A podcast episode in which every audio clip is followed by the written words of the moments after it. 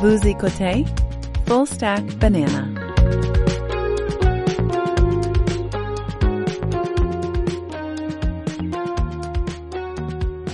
Bienvenue dans Stack. Je m'appelle Louis-Jacques Darvaux. Aujourd'hui, c'est le 22 décembre 2022 et c'est notre mise à jour euh, hebdomadaire qu'on appelle habituellement pain aux bananes, mais Alex, je pense que on va, on va plutôt appeler cette édition euh, l'édition gâteau aux fruits. Qu'est-ce que tu en penses? Ouais, ça serait très euh, à propos. À propos. le temps des fêtes qui s'en vient, puis la nouvelle année. Ben, je pense que oui, tu sais. Je pense que oui. C'est clairement pas dans la même catégorie que le pain aux bananes, le gâteau aux fruits, tu sais, en termes de. Non. Hein? Non, du tout, du tout. Là. Ça se compare pas. Mais là, je pense que ça, ça vaut la peine de, de, de pouvoir euh, changer, changer le concept un peu. Euh, écoute, euh, on, on, avait, on avait euh, potentiellement des, des, sujets à discuter euh, comme on le fait d'habitude, mais on se disait que, coudon, peut-être qu'il faudrait faire comme tout le monde, puis faire une sorte de revue annuelle. Et puis, comme euh, ça fait pas longtemps qu'on fait ce, ce show-là, après tout, euh, on s'était pas nécessairement préparé euh, cette année à avoir toutes sortes de, de, de, rétrospectives et de, de listes et de top 10. mais on s'est dit qu'on avait quand même essayé de faire une espèce de d'effort de, de, de, de sommaire euh, de certaines catégories, les catégories, certaines catégories usuelles, certaines catégories qui sont peut-être moins moins habituelles, et euh, de faire, euh, de consacrer cette dernière émission de, de, de l'année probablement à faire cette petite revue annuelle de ce qui a attiré notre attention cette année. Excellent. Donc, par quoi on euh, commence? Ben, en fait, comme tu sais, comme d'habitude, l'idée de, du podcast est, est qu'on a, euh, on a certains, euh, on suit pas un script. Hein. Alors, dans le fond, on a différentes catégories, puis je pense qu'on en a, comme souvent ça arrive, on en a trop. mais on va essayer de, on va essayer de se limiter, on va essayer de se limiter à ce qui à ce qui euh, va faire du sens, puis euh, on va on va euh, on va improviser au fur et à mesure les catégories peut-être qui vont s'enchaîner le mieux.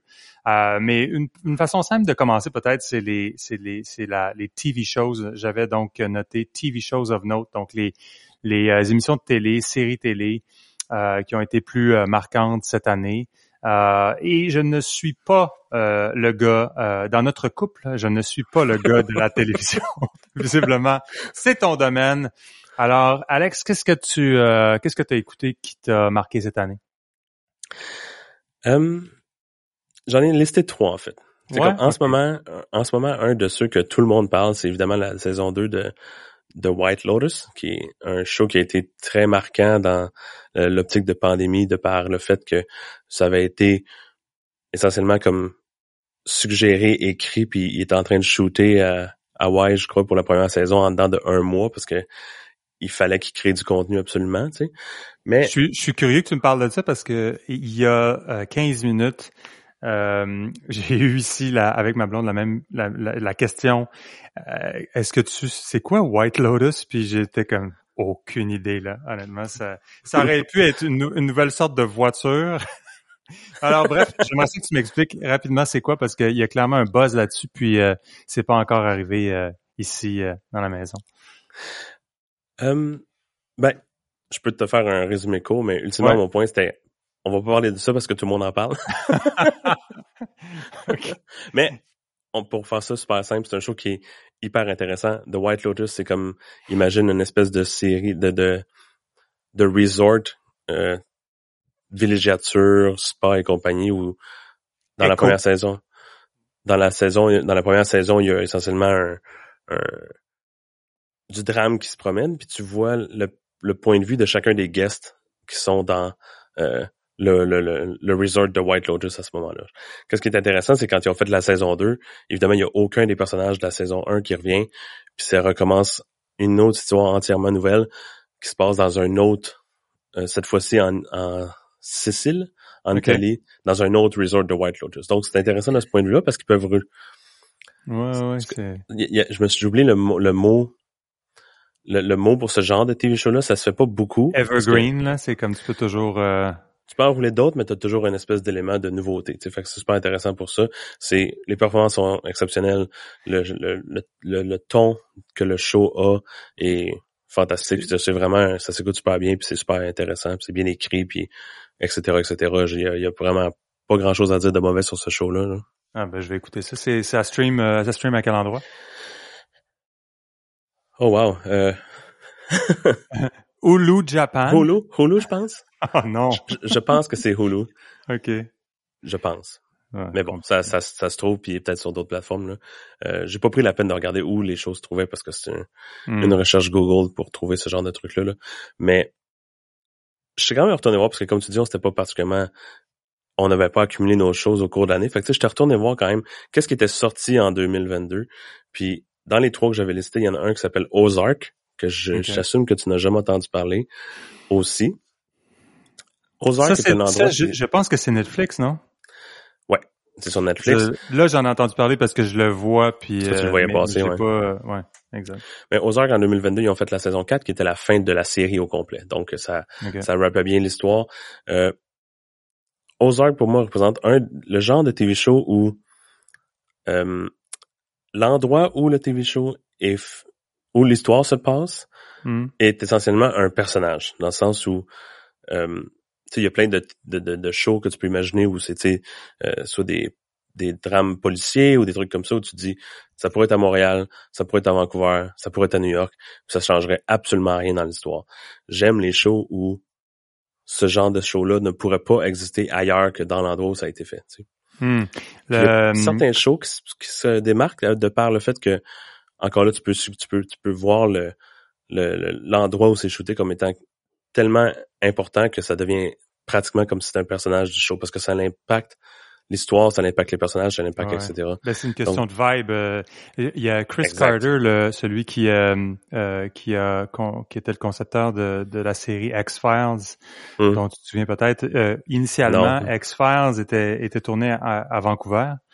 Les, les je sais pas combien de, de, de les premières séries et et après ça c'est ça a migré vers la Californie puis il y a un changement vraiment important entre les hum. deux les deux époques parce que évidemment là les, les, les acteurs étaient devenus hyper euh, David de Rodé, ouais. étaient, étaient devenus ouais mais aussi très bien payés parce que la série marchait bien. Alors là c'était comme ben là euh, prendre l'avion pour aller à Vancouver là tout le temps être dans roulotte euh, on va être ouais. proche de chez nous. Fait qu'il y avait des, des considérations comme ça. Ce qui fait en sorte que White Lotus c'est un bon business model aussi c'est comme on congédie tout le monde après la première saison. Fait qu'il n'y aura pas de price gouging de nous revenir et de, devenir des vedettes, là, genre Daniel Radcliffe ou je sais pas quoi, qui, qui, qui font une chose puis c'est comme ben là. Ouais, on, t'es rendu, on a besoin de la personne, tu sais. 24 saisons in, puis t'es comme tellement dépendant de la personne. Exact. Mais je, suis d'accord. Euh, Breaking Bad, il y avait aussi cette idée-là. Le, Nouveau-Mexique était, tu sais, ajoutait une dimension, ouais, c'est ça, que tu c'est un charme, euh, c'est surtout, j'aime ça découvrir ce genre de place. Pas Ozark, pour revenir à celui-là, c'est un endroit qui s'appelle aux États-Unis, qui est un peu... Euh, Quel état? Oh wow. Euh, le, le, concept un peu, c'est très... Euh, pas dire maritime, mais c'est très... Euh, c'est comme un, amalgame de... de, de, de d'îles, rivières, tu peux imaginer très comme, tu sais, mais aussi très ah, je me souviens pas le nom que ça a, mais tu par exemple, peut-être recommencer au début pour te dire un peu le backstory, puis le, c'est ultimement ça commence, c'est un le personnage qui s'appelle Marty, qui est joué par Jason Bateman, mm-hmm, mm-hmm. qui est un acteur comique que beaucoup de gens connaissent pour ses, ses comedic chops, qui a joué dans le film avec Will Smith, là, euh, qui Will Smith est un espèce de failed superhero. Là. Euh, euh... Oh wow, ok, ça me revient pas là. Moi, mais ça va me revenir. Continue. Euh, Hancock. Euh, Ozark Hancock, ouais, c'est ça. Donc, c'est un, un comptable. Ça commence, il se rend compte que son business partner euh, se trouvait à blanchir de l'argent pour euh, les cartels à son insu. Euh, le business partner se fait essentiellement descendre dans le premier épisode, puis il se fait mettre sur le bio en disant tu vas régler tout ce que ton partner a fait. puis il faut qu'il trouve des façons de essentiellement blanchir des millions et des millions de dollars pour le cartel. Et étant un comptable très créatif, ah, très à son affaire, tu sais. Non, non, il est très créatif, puis il, il, s'embarque là-dedans, mais tu sais, il tombe dans tout ce qui est euh, délai avec des gens du, cartel essentiellement. Puis il se trouve à déménager dans des Ozarks, qui sont dans l'État du Missouri. Et c'est très, très, très unique comme, comme place. Là. Tu peux pas imaginer, tu sais, c'est très... Euh, c'est des îles, c'est des rivières, c'est très, des, aussi des un peu des ce qu'on appellerait des rednecks. La population locale est très redneck, mais c'est aussi, aussi, une destination très euh, huppée. Fait que tu trouves avoir une espèce de dichotomie entre des gens hyper riches et des gens qui sont des, des trailer trash, qui vivent dans des roulottes qui sont parquées sur le bord d'une rivière, un peu dans le champ, puis ces gens-là opèrent des, des casinos, il y a des réserves indiennes qui sont dans le coin, tu sais, fait que ça opère euh, dans une espèce de monde très particulier où tu peux avoir des euh, des bateaux à vapeur, qui a des casinos dessus, etc. Donc, hmm. c'est un, un show qui est hyper intéressant de par les performances des gens. Tu sais, Jason Bateman, qui est un acteur qu'on connaît comme étant comique, et le personnage principal dans un rôle qui est pas du tout comique. Mais ce qui est intéressant, c'est que c'est aussi lui qui a dirigé euh, toute la série, en fait. Donc, c'est un peu comme son, son, début en tant que directeur, puis euh, honnêtement, job exceptionnel, puis de euh, vraiment conseillé. Puis ça l'a ça l'a fini l'histoire euh, en 2022, tu sais. OK. Ah ben je vais tu, tu m'intéresses à ça là. La deuxième que tu avais, c'était quoi? Euh, We Own This City? Exact. We Own This City, c'est une série limitée, huit épisodes. C'est tout sorti en 2022. Euh, cette fois-ci, l'histoire que ça relate, c'est basé sur une histoire qui est vraie, qui était euh, à Baltimore, où des policiers étaient essentiellement devenus très corrompus. Très corrompus. Ils, ils faisaient de ils faisaient de, du de l'extorsion, il faisait, il mm. était très, très, très, très corrompu. Puis c'était un groupe de policiers qui était aussi dans un, une, un task force d'élite qui s'appelait le Gun Trace Task Force, qui était que leur job était essentiellement de sortir des des armes à feu de la rue, tu sais. Mais de par leur position d'être peu être un élite, d'être un peu en train d'opérer un peu en dehors de le, le, le, format euh, typique de police, évidemment, ça leur est monté à la tête en se disant, en prétendant que la fin justifie les moyens, puis à un moment donné, ça l'a flippé, puis c'était beaucoup plus de... Il se trouvait à faire beaucoup plus de crimes que d'en résoudre. Puis ça l'a fini avec euh, les huit membres de l'équipe qui se sont fait euh, convoquer au Internal Affairs et mm-hmm. immédiatement arrêtés sur le coup, puis ils ont tout écopé entre 7 à 25 ans de prison. Ça, c'est assez récent. Ça a été, ils ont été condamnés en 2017. Okay. c'est pas si longtemps. Évidemment, une histoire que j'avais jamais entendu parler, mais qui a été euh, faite dans une série limitée qui est super bien faite avec le personnage principal qui est joué par euh, John Bernthal, qui est un acteur qui est aussi dans The Bear, qu'on s'est parlé un peu, mais qui est juste un acteur qui est très euh, qui est excellent, excellent, qui est pas très connu parce qu'honnêtement pas grand personne pourra mettre un visage sur le nom ou un nom sur le visage, hmm. mais euh, excellent acteur. The Bear, t'en as pas parlé, tu l'avais pas dans ta liste, mais c'est parce que c'était c'était, ça faisait pas la cote? Euh, non. Moi, j'ai pas écouté, mais. Non, non, mais autre série qui est super intéressante, qui était sortie sur, euh, je crois, Amazon ou Disney Plus? Ben, c'est sur Disney Plus. Euh, ouais, c'est Disney Plus. Mais un autre TV show. Honnêtement, un, un des, un des expressions qu'on entend le plus souvent parler quand les gens parlent de TV, c'est que il y a trop de TV. ouais, Puis on s'entend que la qualité augmente, augmente, augmente. Puis, tu sais, moi, étant un gros fan de, beaucoup plus fan de TV que de film, ultimement, mm-hmm. parce que je trouve mm-hmm. que le format de TV te permet de développer énormément plus les histoires puis les personnages. Puis c'est un, monde qui est beaucoup plus intéressant. Puis de jouer avec le format épisodique des choses est quelque chose qui est ouais, non, fantastique. Il y a un côté rythmique. qui est, ouais, c'est ça. Puis c'est vraiment bien pour ça. Puis on peut finir avec celui-là, honnêtement, The Bear.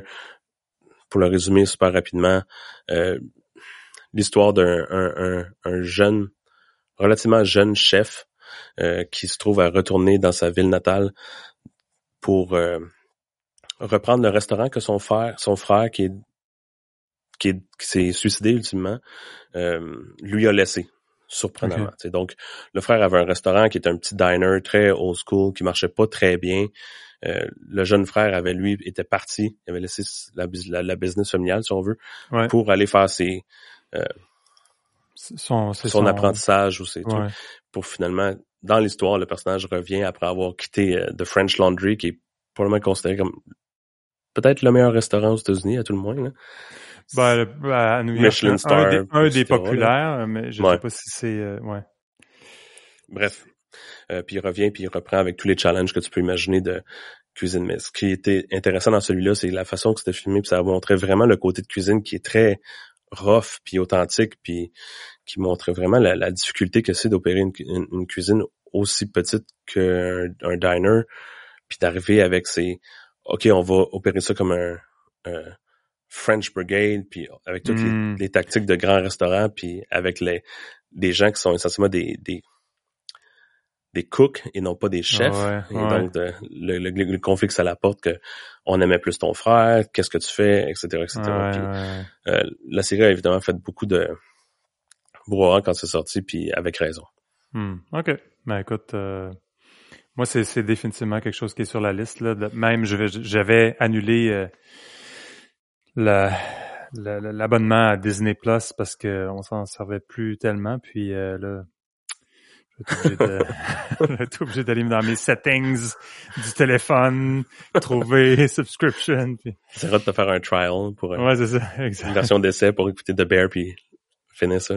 Exact. Euh, écoute, on, on, avait aussi euh, les documentaires euh, tant qu'à tant qu'à être dans la dans la télé. Euh, peut-être qu'on peut en, parler rapidement. Rapidement, c'est qu'est-ce que tu as, qu'est-ce que tu as écouté en, termes de documentaire, toi, qui, qui t'a, qui t'a marqué? Je n'avais pas listé un en particulier, mais ça me faisait, ça me rappelait la conversation qu'on avait eue dans, à l'époque où euh, je mentionnais que je voyais de plus en plus de docu, de docu, pas de documentaires, il y avait aussi des, des docu-series, donc c'est des, mm-hmm.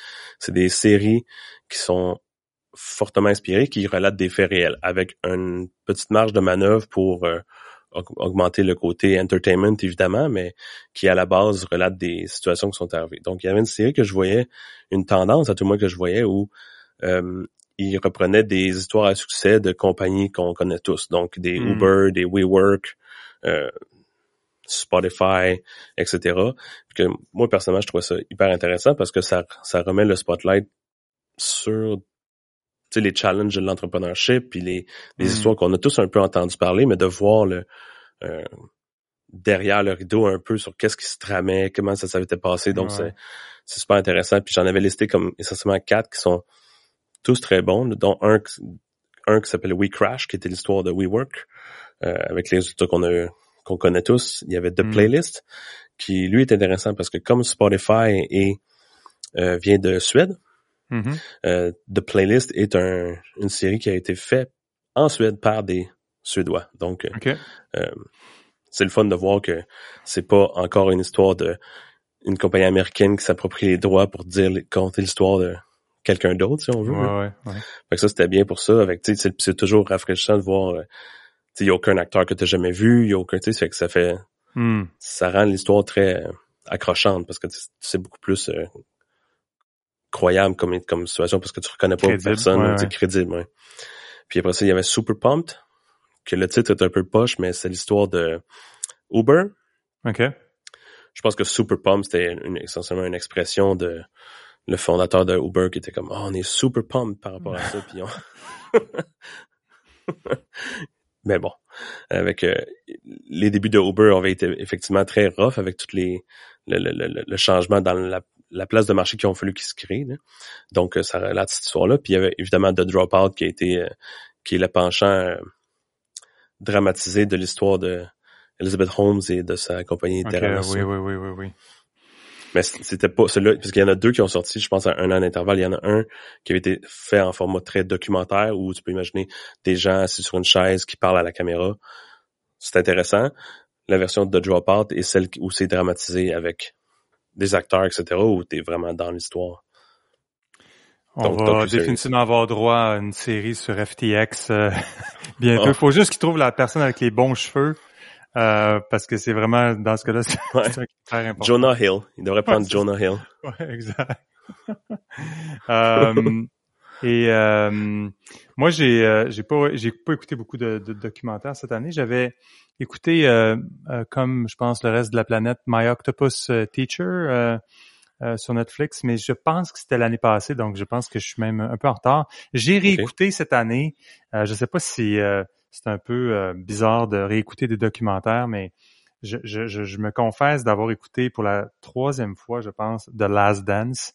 Donc, je suis vraiment, je ne, euh, chaque printemps, on dirait au mois d'avril, euh, quand je suis un peu euh, down, je ne sais pas, cette série-là, l'espèce de stamina et d'énergie de Michael Jordan, hum. c'est le The Gift That Keeps on Giving. Là, je, le réécoute et de, de, le voir dans ces moments de gloire, cette histoire-là, comment ça a été fait, je pense que The Last Dance, pour moi, demeure un des documentaires les plus euh, les plus euh, intéressants que, que mm. Je, je, je, peux réécouter. Ça va peut-être devenir une espèce de... comme un peu euh, des trucs comme ciné-cadeau, là, des trucs qu'on réécoute. un film des 12 travaux d'Astérix là, que tu peux écouter, que tu peux réciter chaque année, là, même si tu connais totalement les, les et les formules. Euh, écoute, euh, voulais-tu rajouter quelque chose sur les documentaires? Non, non, je pense que ça fait. C'est pas pire. Il y en a tellement d'autres. C'est sûr, c'est sûr qu'on va. Faire on va au complet, juste parler de TV show puis de documentaires, mais. Exact. Euh, ben, on pourrait passer peut-être au podcast. Euh, écoute, moi, j'écoute euh, beaucoup de podcasts euh, et euh, ben, c'est pas d'hier évidemment là, mais il y en a évidemment beaucoup. J'avoue que il y a des, euh, des vagues par rapport à ça. Il y a des cycles hein, au niveau des podcasts. Des fois, je, je vais passer du podcast euh, au, euh, au, livre audio. Donc, des fois, ça me tente plus de me concentrer sur un livre. C'est un peu la même, c'est un peu la même dichotomie que entre des TV shows ou des séries télé et des des des, des films. un livre versus des podcasts où le livre t'oblige à être immergé dans dans une sorte de narration et dans une histoire pendant plus longtemps, hmm. alors que le podcast te permet d'avoir euh, des petits bouts. Euh, euh, j'ai un peu, j'avoue avoir un peu de fatigue de podcast parce que je trouve qu'il y a ben souvent des gens qui, quand on commence à suivre des personnes, il y a ils font le tour de différents podcasts, donc tu as les mêmes histoires qui se recoupent un peu. Puis aussi la longueur, donc les, on, est, on est définitivement dans une tendance euh, où les podcasts deviennent de plus en plus longs. Tu sais, on avait évoqué euh, euh, Lex Friedman, un podcast épique de 8 heures. et donc, ça change. En fait, le problème n'est pas que le podcast soit de 8 heures, c'est que ça change de catégorie à ce moment-là, dans le sens où le, le, ça, ça étire l'élastique du médium d'une façon que ça fait en sorte que ça devient presque un masterclass sur un sujet et que ça pourrait être brisé en morceaux pour couvrir. Mais là, évidemment, tu le sais pas nécessairement quand tu commences à faire ton podcast et que tu, tu, tu penses peut-être que tu en as pour deux heures, puis finalement tu en as pour quatre heures, puis finalement tu en as pour plus longtemps. Alors, il y aura ces, peut-être ces réflexions-là à avoir. Moi, j'aime beaucoup, en fait, dans mes critères de, de, de, de sélection, c'est j'aime beaucoup les podcasts qui font un effort euh, supplémentaires, par exemple, à, avoir les, les, les, des bons show notes euh, ou des, des, notes et références complètes avec des liens intéressants. Donc, pas juste des liens vers euh, Wikipédia, mais aussi des, des, des articles intéressants avec aussi des transcripts. Donc, des, euh, c'est, c'est un podcast euh, de, de substance avec des, euh, des, des bons show notes, des transcripts qui sont transcripts, des transcriptions qui sont euh, édités. Euh, c'est très utile parce que bon, souvent, je, je suis obligé d'aller prendre des passages, de les, les, passer à travers un outil de, de, de, transcription, etc. Euh, Mais euh, dans, dans, ceux qui ont été intéressants pour moi, c'est beaucoup de The Great Simplification avec Nate Higgins. j'ai, j'ai mentionné ça euh, euh, plus tôt, je pense, dans une, un des épisodes, euh, mais essentiellement la, la, thèse de Nate Higgins, c'est euh, c'est celle d'une d'une c'est centré autour de la question énergétique. Donc c'est l'idée que nous sommes comme il dit, energy blind. Donc, l'énergie est un vecteur essentiel de de notre de l'économie. C'est corrélé à, peu près euh, totalement avec le, le, le, le PIB euh, global. C'est euh, à la base d'à peu près tout au niveau de l'agriculture, au niveau de de, de, de, de, pas juste du transport, mais même aussi des énergies dites renouvelables qui sont qui sont pas tellement renouvelables, mais qui sont plus, comme il dit, rebuildable. Donc bref, cette thèse-là amène à dire que il y a une forcément une sorte de de, de, de, réalité qui va nous euh, qui nous qui va nous arriver bientôt, qui est celle de euh, d'une réduction euh, de, de l'efficacité des hydrocarbures et de la disponibilité des hydrocarbures et qu'on va avoir définitivement, selon sa thèse à lui, c'est qu'il va y avoir une, une simplification importante. Donc, euh, qu'il calcule de l'ordre de 30% Donc, tu peux imaginer si tout le monde devait avoir un niveau de vie, avoir un niveau de consommation 30% hum. plus bas, ce que ça peut vouloir dire. C'est pas juste une question de, consommation, c'est une question aussi de d'entreprises qui, qui sont programmées pour de la croissance, donc qui sont programmées pour avoir 3 à 4% ou plus, parce qu'évidemment, normalement, le PIB, euh, pour euh, pouvoir soutenir les infrastructures qui sont les nôtres, puis le, le, le, hum. le système tel qu'il est actuellement, avec, avec ses iniquités, mais il doit euh, pouvoir croître à au moins 3% par année au niveau global. Donc, euh, Great Simplification, très intéressant euh, podcast débuté en 2021, mais accéléré en 2022 avec Nate Higgins. et avec tous les, les, éléments dont je mentionnais plus tôt là, en termes de un, un, podcast qui est bien fait avec des ressources gratuites. C'est une mine d'or de ressources gratuites. Donc ça, c'est vraiment quelque chose qui est vraiment fascinant à pouvoir euh, pouvoir euh, avoir. Euh, j'ai mentionné Lex Friedman, donc Lex Friedman quand même a, définitivement le vent dans les voiles, un, podcast de fond, de, de contenu très intéressant. avec de plus en plus, j'en entends parler aussi. Là. C'est comme par la bande quand tu commences à faire du, quand ça fait un peu de bruit. Hein. Ouais, exact. Puis aussi, c'est des, tu sais, Nate Hagen, c'est un bon gars. Euh, c'est pas des gens qui cherchent la controverse. Lex Friedman, c'est pas quelqu'un qui cherche la controverse, c'est quelqu'un qui, je pense, euh, a une démarche qui est honnête au niveau de, de ses questions euh, et de ses de, de, son euh, euh, de sa de sa quête de sens. Puis il hum. semble être capable d'avoir à peu près tous les invités possibles imaginaires. Donc donc définitivement c'est un bon podcast. Sinon, ben, il y a d'autres formats. J'ai j'expérimente actuellement avec euh, un podcast, un podcast qui qui qui est euh, qui inclut du contenu euh, des années 60-70, donc un podcast de Stud Sturkle qui qui était un, un, théoricien que moi j'avais j'avais bien apprécié pour un livre qu'il a écrit qui s'appelait Working, donc qui était beaucoup centré sur le le, le, le ethos euh, du travail, donc le sens du travail. Et euh, ben, il avait cette série euh, d'entrevues dans les années 60 euh, avec euh, les guests dans ce cas-là sont Martin Luther King Jr., ça va être Mohamed Ali. donc c'est c'est juste intéressant l'intimité parce qu'évidemment le podcast c'est un médium très, très intime. Donc, euh, même si tu l'écoutes euh, au Costco, euh, tu, tu, as quand même quelque chose qui est très intime. Puis là, ben, c'est Mohamed Ali qui, qui, qui, qui répond à ces questions-là. Donc, j'avais toutes sortes de, de, de, curiosité par rapport à ça au niveau du contenu, puis aussi au niveau de, du contenant un peu. Puis comment c'est fait, en fait? C'est des, c'est des, c'est des anciennes entrevues C'est des archives. republiées, dans le fond? Exact. il y a, il y a une côté... Y a-tu un, y a une couche par-dessus? C'est tel quel? Exact. C'est pas du tout modernisé. C'est vraiment, euh, c'est vraiment des archives et ça ressemble à certains podcasts qu'on pourrait avoir aujourd'hui. Donc, euh, c'est, c'est vraiment, euh, c'est vraiment le médium à cette époque-là. C'était la radio, évidemment. Donc, c'était juste, puis ça, ça donne à avoir été préservé, puis à être recirculé. J'avais, j'ai beaucoup écouté de, de Alan Watts, le, le, le, le philosophe et, et, et économiste.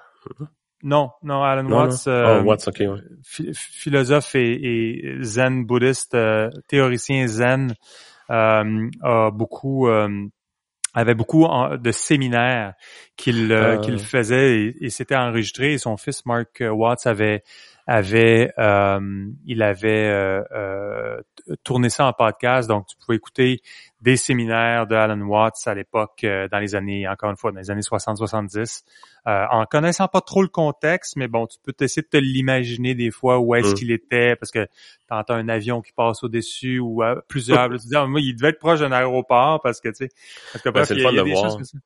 C'est le fun de voir que le médium de qu'est le podcast redonne un nouveau souffle à du contenu qui serait autrement pas perdu, mais pas accessible, tu sais. Exact. Puis ça, en, jonglant avec les deux, ça te permet aussi de pouvoir évaluer le genre de questions qui est posé, puis le genre de réponse aussi, puis les, les, euh, euh, tu peux euh, tu peux identifier des choses qui qui se trouve être un peu intemporel, tu sais, parce qu'il y a des questions qui sont des questions modernes aujourd'hui que tu vas entendre routinement sur des podcasts, mais que tu vas aussi ou dans d'autres médias, mais euh, qui étaient aussi des questions importantes.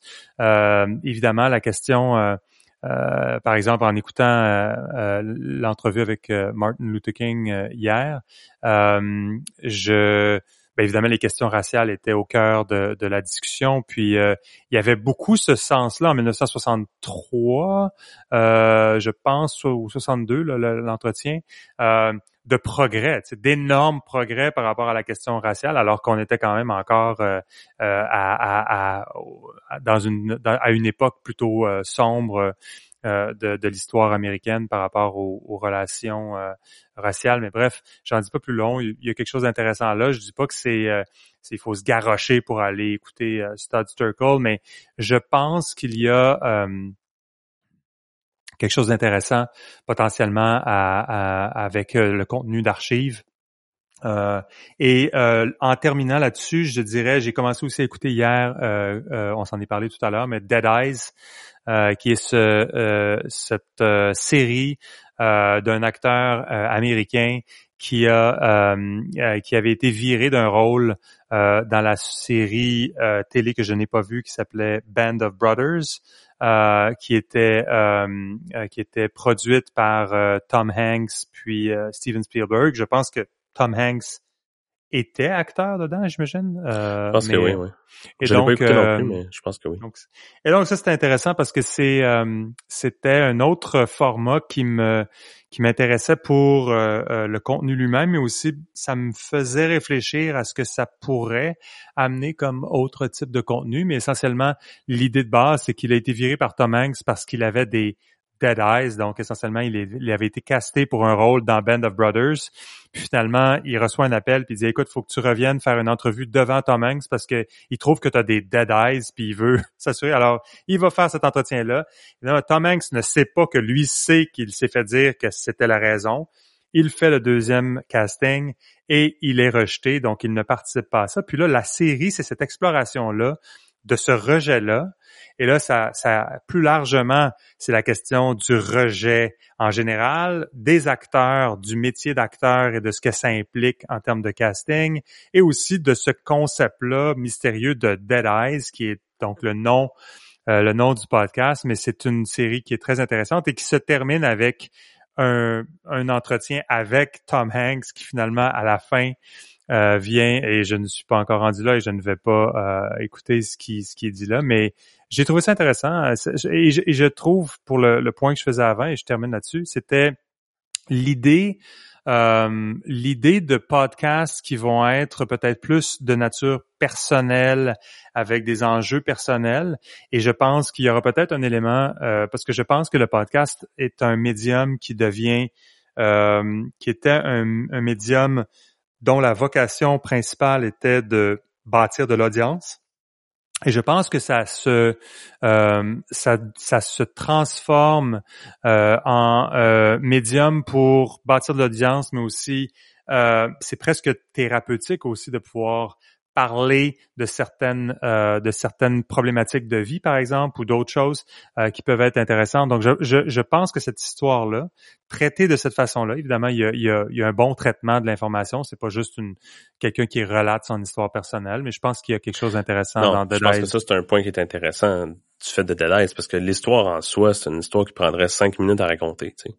Mais de pouvoir prendre un événement qui est aussi, on va dire, entre guillemets, mineur dans la vie de la de l'auteur, mais de tourner pour une série de podcasts qui est intéressante puis entertaining puis que ça, ça grossit pour devenir quelque chose de significatif sans être dramatique trop, je trouve ça super intéressant, parce que la, mm. la, prémisse est super minime, c'est pas un événement. Non, exact. C'est sûr qu'il y a un commentaire qu'une fois sûr que si c'était pas Tom Hanks, ça serait une autre histoire, il y aurait probablement jamais eu de podcast si c'était pas Tom Hanks qui avait dit qu'il y avait des Dead Eyes, mais un, genre un, production assistant. Ouais.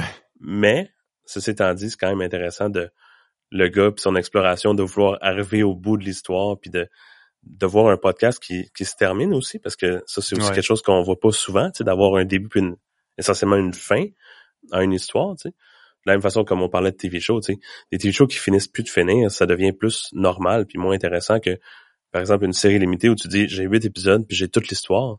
Mais c'est quelque chose qu'on voit pas beaucoup dans le milieu du podcast puis de voir qu'il y a une fin, c'est intéressant, ça te permet d'embarquer là-dedans en disant je vais passer au travail puis je vais retirer ce que j'ai retiré puis ça finit, tu sais.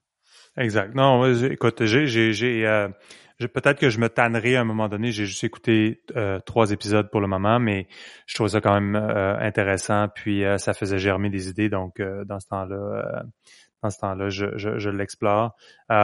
donc ça, c'était un peu pour les podcasts de mon côté. Toi, est-ce que tu avais des est-ce que tu en avais qui avaient marqué ton imaginaire cette année en termes de podcasts que tu veux mentionner? Cette année, un que j'ai trouvé intéressant puis qui était un peu euh, j'avais pas vu ça nécessairement venir c'était euh, Seth Rogen encore là qui est un mm-hmm. personnage très connu pour euh, son, son humour puis ses films etc mais qui avait sorti une série de podcasts qui s'appelait Storytime with Seth Rogen ou qui est assez de base en soi où c'est juste lui qui euh, qui discute avec des amis puis des choses pour raconter il raconte une histoire il y en a un, un des épisodes est super intéressant où c'est un de quelqu'un qui vient de la même euh, euh même ville ou village que de, de que Seth Rogen venait au, dans l'Ouest canadien qui qui raconte une histoire où il s'est fait attaquer puis il a fallu qu'il se batte contre un ours. Euh, deuxième fois qu'on mentionne une attaque d'ours dans le podcast, mais la façon que le, le gars raconte son histoire, c'est vraiment accrochant. Puis un autre commentaire que je ferais sur ce podcast-là, c'est que le niveau de production est vraiment, vraiment, vraiment au-dessus de la moyenne en termes de, de, de, production audio, puis des les ajouts, puis l'habillage, l'habillage audio qu'ils ont fait dans le podcast est vraiment, vraiment, vraiment top-notch en termes de, de qualité. C'est pas des, c'est pas des podcasts qui sont particulièrement longs. Je pense qu'il y a peut-être une dix, douzaine d'épisodes d'à peu près, j'oserais dire peut-être 30 minutes, même 20 minutes des fois. Donc, hmm. ça se consomme super bien, mais la qualité est vraiment, vraiment là. Je mentionnais le côté thérapeutique du podcast, ça me faisait penser aussi, puis euh, le lien avec Dead Eyes, c'est euh, All There Is avec euh, Anderson Cooper. Donc évidemment, Anderson Cooper, bien connu comme étant le... Le, le, le Silver Fox de... De, de CNN. et donc, All There Is, c'est une exploration de, comme ils disent, loss and grief, euh, donc, euh, lui, son, son frère, euh, dans la jeune vingtaine, s'était suicidé.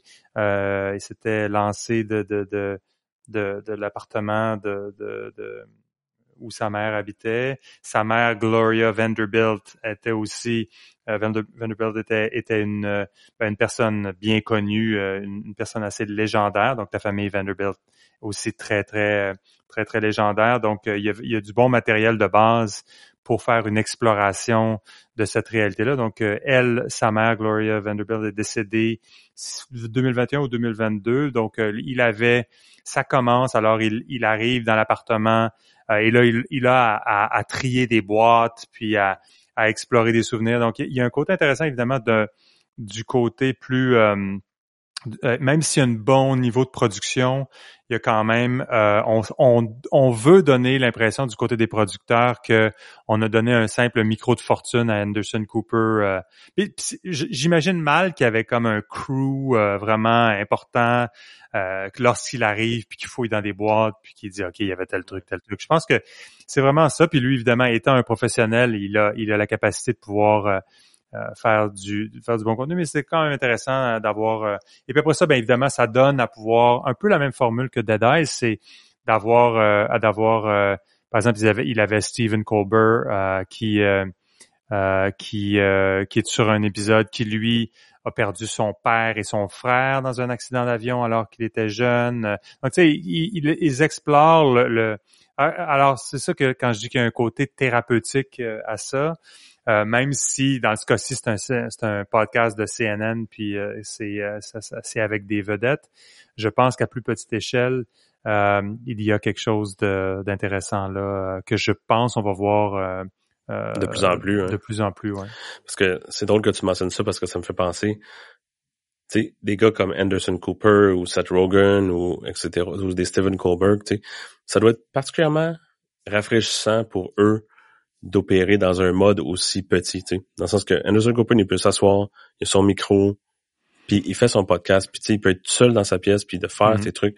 Ça doit être rafraîchissant parce que ça doit être ça doit faire très changement des, des, des de production qui sont habitués, tu sais, où il y a 50 personnes en avant de toi, tu es sur un stage, tu sais. C'est c'est beaucoup plus une performance que juste s'asseoir puis raconter ton histoire. Ils doivent trouver ça particulièrement Intéressant. Non, mais c'est sûr. Puis, Anderson Cooper a quand même aussi un pedigree qui est, euh, il a été correspondant de guerre avant, avant d'être le, ah un, anchor. Donc, il avait au moins le côté, le côté de terrain est pas inconnu. Puis c'est un personnage quand même que je trouve sympathique, qui, qui, qui est une. Donc, euh, il y a tous les ingrédients pour une formule intéressante. Puis euh, et donc, et donc voilà. Donc, donc ça, c'est un peu les. c'est un peu, je pense, les. Ça fait le tour des podcasts. Il y en a énormément. Euh, et euh, je pense qu'il y aura la, formule risque de se réinventer euh, constamment, mais il y en aura toujours d'autres qui vont pousser, il y en a qui vont arrêter. Mais c'est bien de voir que c'est devenu un médium permanent, c'est devenu quelque chose qui qui est qui n'est pas une simple vague. donc, et les, les, moyens techniques pour pouvoir les produire sont évidemment euh, très habilitant.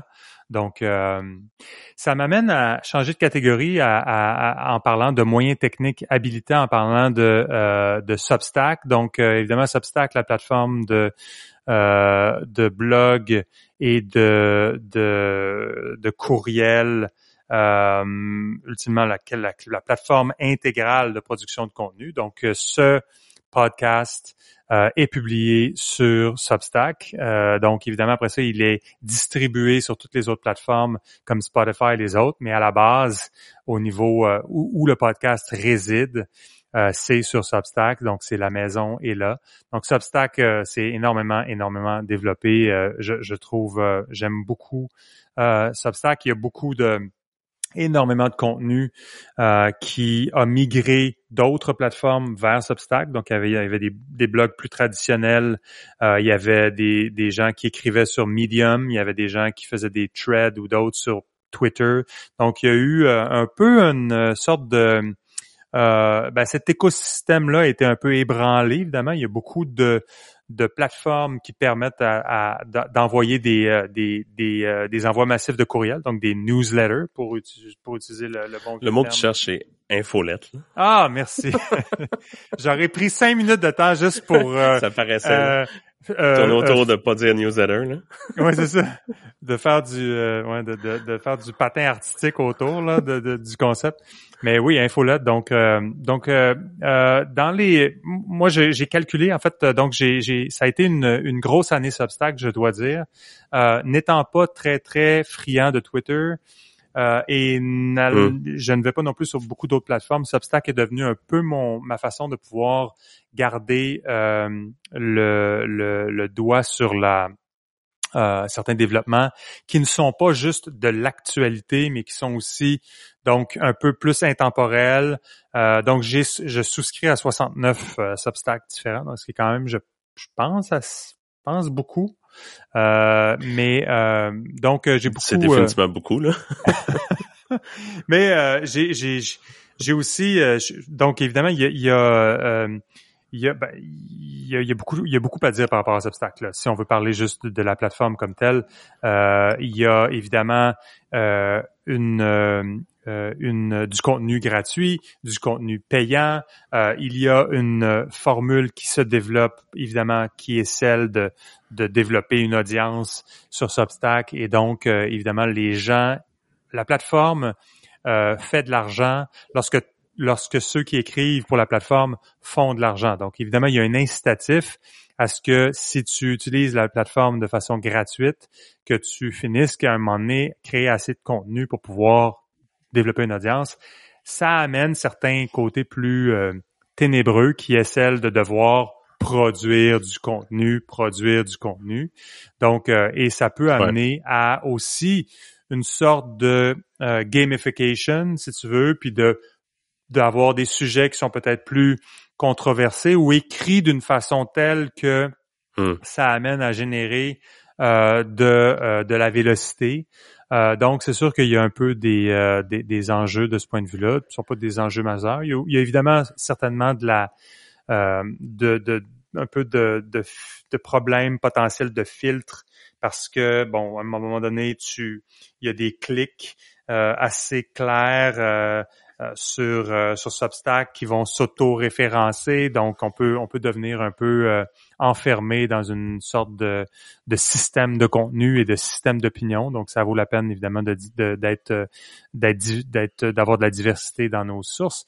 Mais bref, beaucoup de Substack cette année, certaines fatigues aussi à un certain point. Là, donc j'ai rechangé mon mon système de filtre pour euh, ne pas avoir tous les obstacles qui tombent dans mon dans ma boîte de réception parce que là j'étais devenu à j'aurais pu passer des journées entières à juste lire des obstacles puis ça devient un peu trop. Moi, tu euh, gères ça par exemple. Tu, sais, tu dis que tu as 69 newsletters, ça doit faire quand même beaucoup de courriels. Est-ce que tu les empiles puis tu finis par les lire ou est-ce que régulièrement tu dis off ça fait deux semaines je l'ai pas lu, tu le délis puis tu passes à autre chose?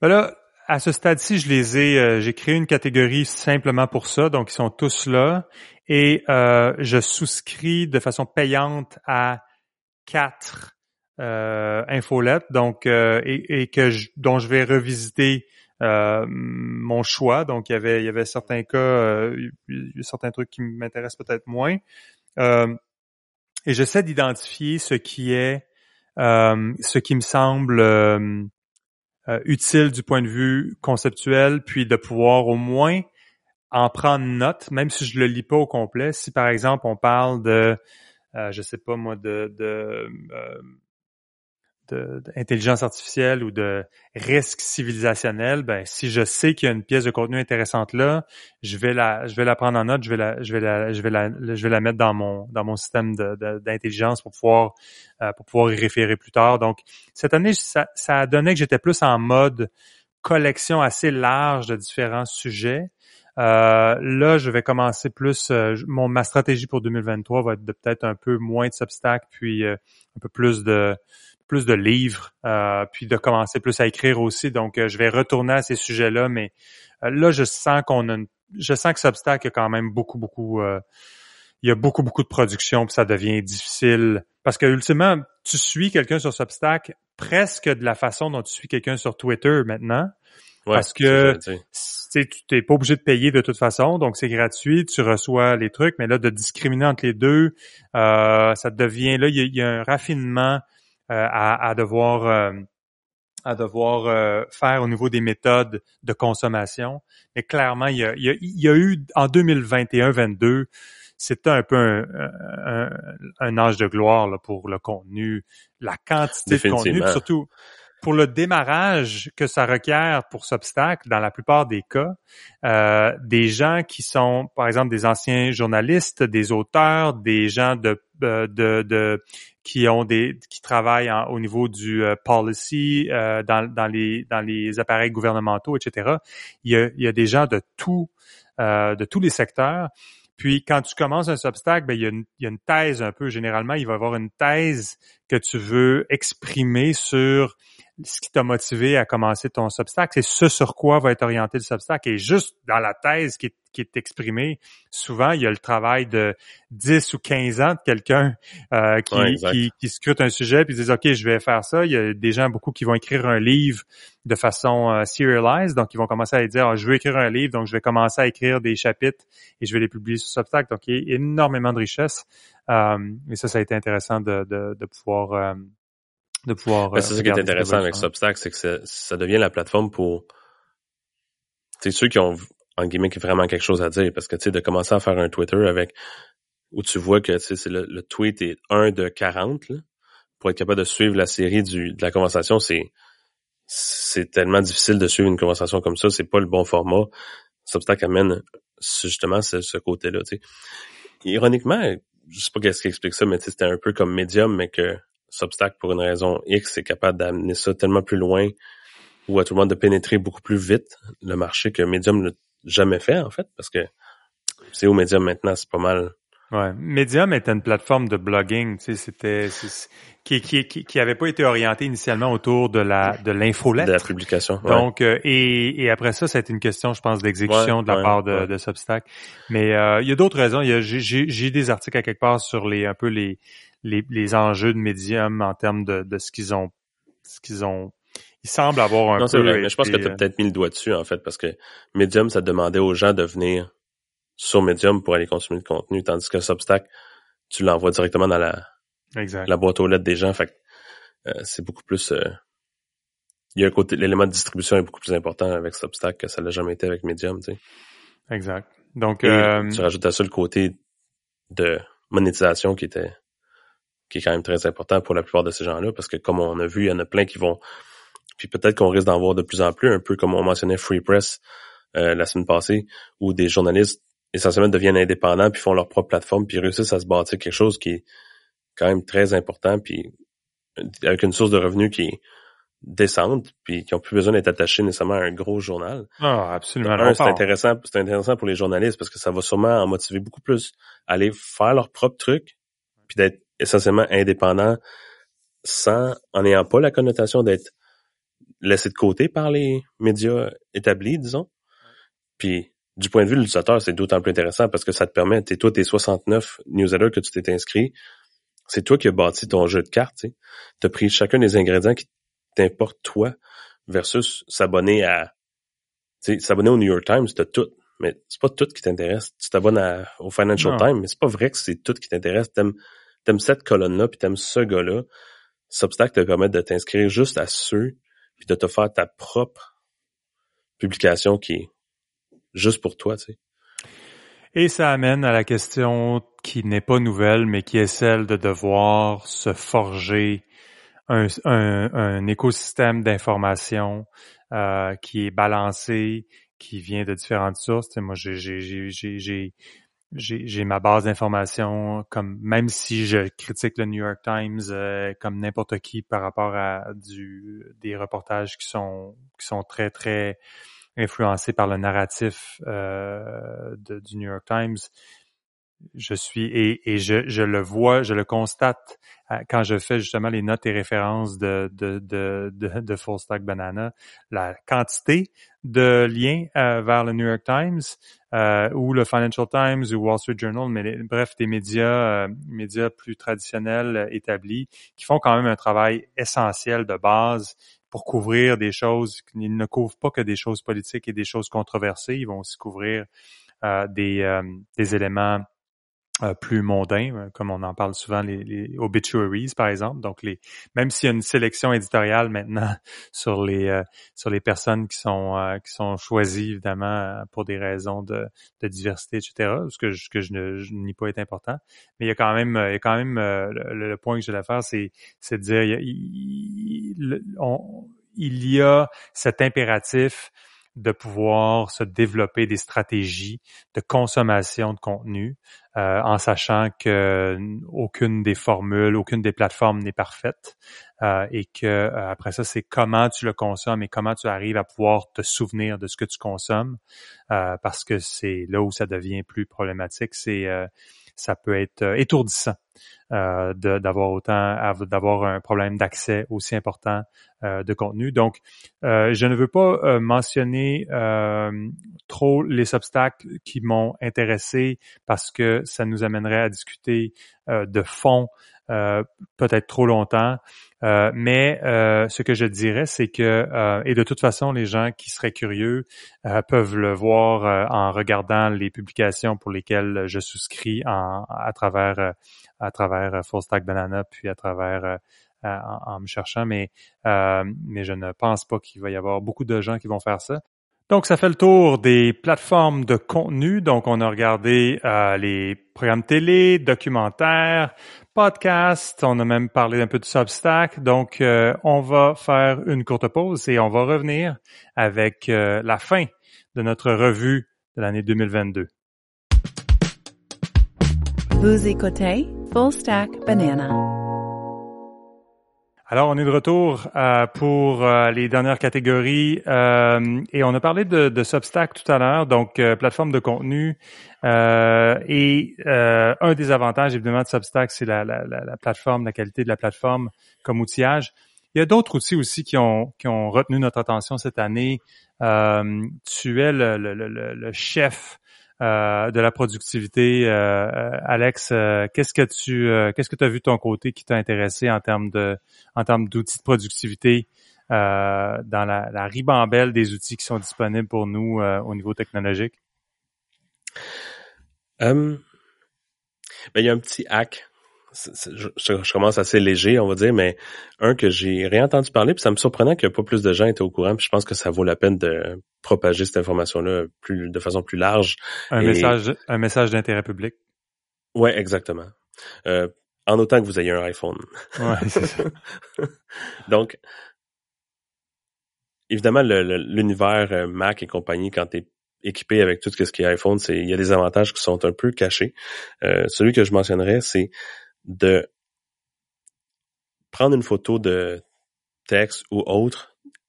Maintenant, avec les nouvelles versions du, du iOS, c'est de permettre de cliquer sur du texte pour pouvoir copier le texte. Donc, ça en soi, c'est déjà intéressant.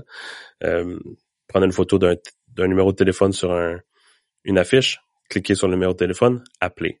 En n'ayant pas besoin de s'en souvenir ou quoi que ce soit, déjà pratique. Là où je pousserais le, le truc, c'est que une fois que les comptes, les, les, l'ordinateur ou le téléphone sont connectés par le même compte iCloud, c'est possible de faire un copier dans un appareil et de le coller dans un autre appareil. Donc, c'est possible de prendre une photo avec son téléphone, copier un texte et faire commande V ou contrôle V dans son ordinateur et ça va copier le même texte. Donc ça, c'est un truc qui est pas euh, très connu, mais qui est extrêmement pratique.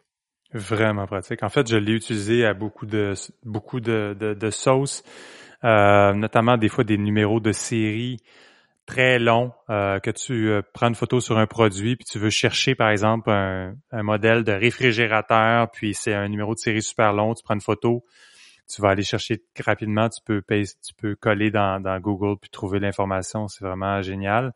L'autre cas ça a été des un livre physique. Donc, j'avais le livre physique et il y avait un passage que je voulais pouvoir euh, digitaliser, de numériser. Donc, euh, prendre une photo du livre et euh, aller copier-coller le texte aussi facilement, c'est vraiment, c'est vraiment, vraiment hyper utile. Et l'autre dernier, c'est des livres de recettes. Moi, j'ai des photos de recettes, des livres de recettes de, de grand-mère, donc qui sont évidemment écrits.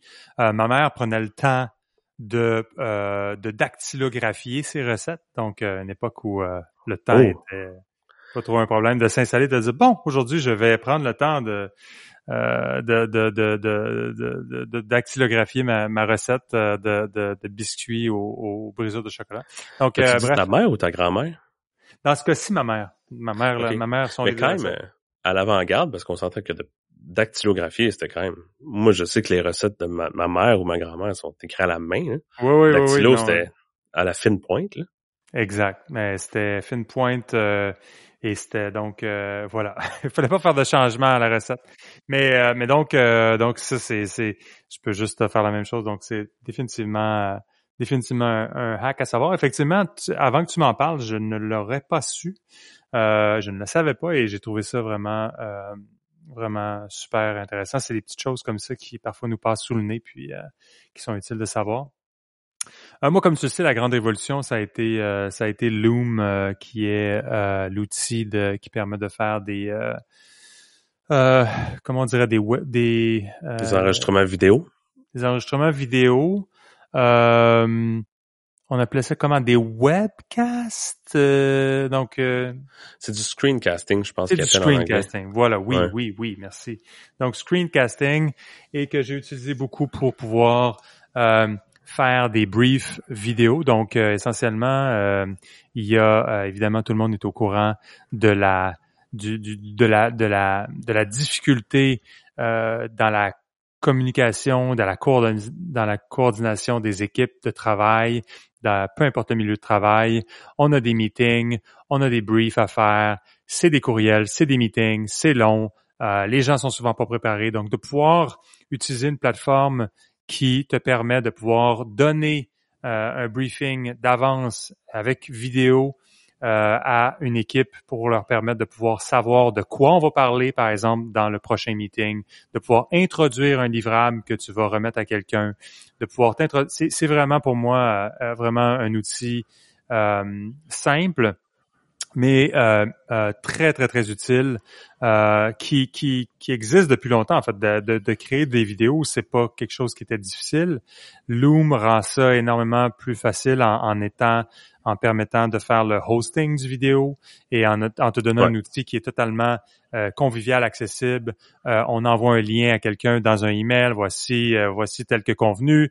je t'envoie tel tel document. Je t'envoie une vidéo qui accompagne. Ça dure cinq minutes. Tu peux l'écouter à 1.7x. ça va donner le contexte. Donc c'est, l'idée, c'est, c'est context is what is scarce. Donc, c'est le contexte qui est toujours problématique. Sais. Puis, euh, quand tu as des gens, tu as, as, 8, 10 personnes qui s'en viennent à un meeting et qui ont à peu près pas d'idée de ce qui va se passer dans le meeting, euh, si tu leur envoies un document, les chances sont, c'est qu'ils l'ont pas lu le document. Euh, donc, les gens sont pas prêts. Donc ça de pouvoir, c'est vraiment un outil de productivité super important. Donc Loom, L-O-O-M, euh, très, très intéressant comme, comme outil.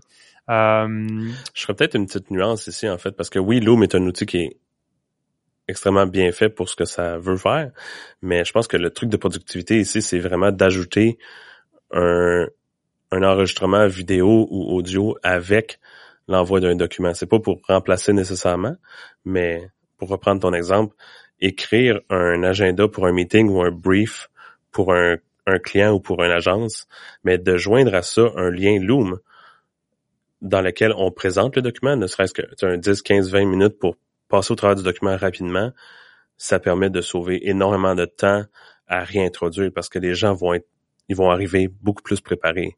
Loom est la solution, mais c'est l'attitude par rapport à l'utilisation du vidéo dans un contexte euh, d'échange puis de communication dans le milieu de travail. Tu sais.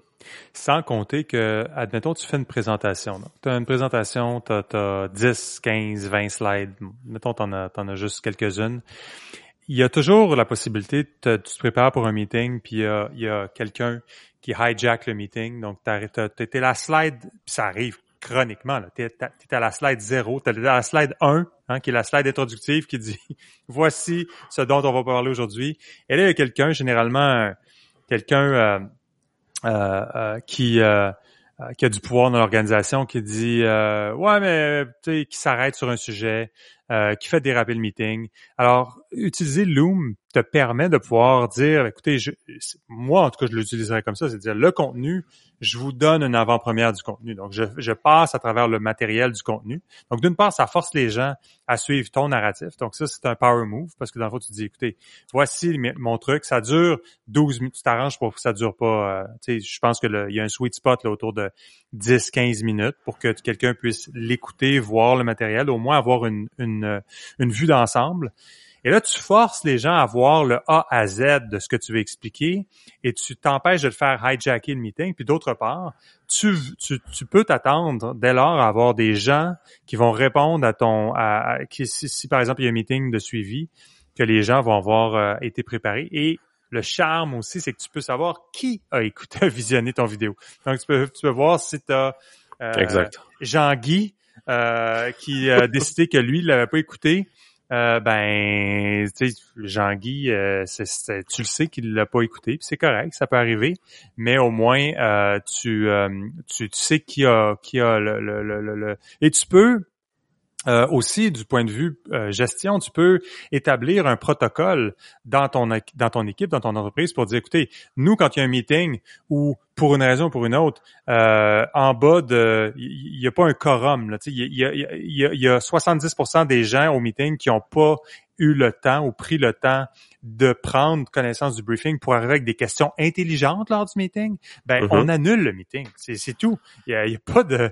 Si, si tu fais un brief de 12 minutes que les gens n'ont pas le temps d'écouter le brief de 12 minutes, d'une part, tu sais que tu as un problème avec ton équipe, donc euh, tu sais, fais tomber, fais rouler une coupe de tête au bout d'un certain temps. Là.